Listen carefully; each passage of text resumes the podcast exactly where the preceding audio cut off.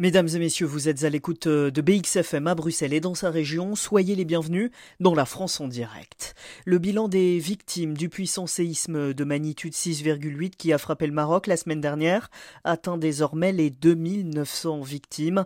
Pour les familles des disparus sur place, l'espoir s'amenuise d'heure en heure et sur des centaines de kilomètres, les mêmes scènes de désolation. C'est particulièrement le cas euh, dans les villages reculés des montagnes du haut de l'Atlas et en toile de fond un débat qui monte sur la scène diplomatique entre Rabat et Paris, car les renforts que la France a proposés sont suspendus à l'aval du roi Mohamed VI, qui pour l'instant n'a toujours pas donné son feu vert pour que des sauveteurs tricolores viennent officiellement prêter main forte.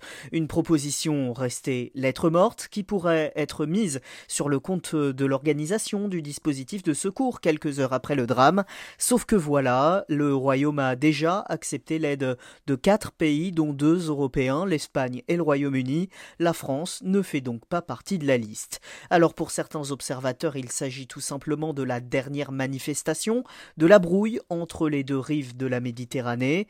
Et cette euh, mésentente diplomatique, elle dure notamment autour du Sahara occidental, territoire au sud du Maroc sur lequel Rabat revendique la souveraineté depuis plus de 50 ans. Paris n'est pas de cette oreille et ça, pour le souverain Mohamed VI, ça ne passe pas. Ajouter à cela euh, le scandale du logiciel espion Pegasus il y a deux ans, lors duquel on apprenait que le pays avait espionné Emmanuel Macron, Édouard Philippe et plusieurs euh, journalistes, ou encore la limitation des visas pour les Marocains.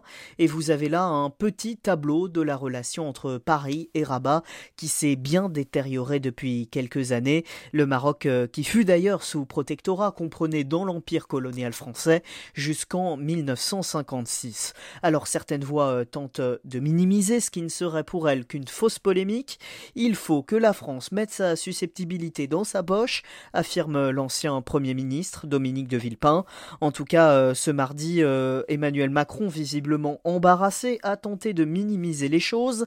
Le chef de l'État qui a déclaré, je cite, que c'est évidemment à Sa Majesté le Roi et au gouvernement du Maroc de manière pleinement souveraine d'organiser l'aide internationale. Fin de citation. Une tentative euh, de faire taire des polémiques qui n'ont pas lieu d'être, poursuit-il, de ne pas créer de division aussi parce qu'ici en France euh, la communauté marocaine est importante, quelques 700 000 personnes ont la double nationalité et c'est ce qui explique aussi l'élan de solidarité pour le pays avec euh, des initiatives qui fleurissent un peu partout depuis quelques jours, des collectes mais surtout des appels aux dons qui s'affichent jusqu'aux célébrités préférées des Français, les humoristes Jamel Debbouze, Elise Mounou encore l'écrivaine Leila Slimani. Alors certes, celle qu'on appelle euh, la diplomatie du séisme a du plomb dans l'aile, mais l'esprit de fraternité entre les deux rives de la Méditerranée a encore de beaux jours devant lui.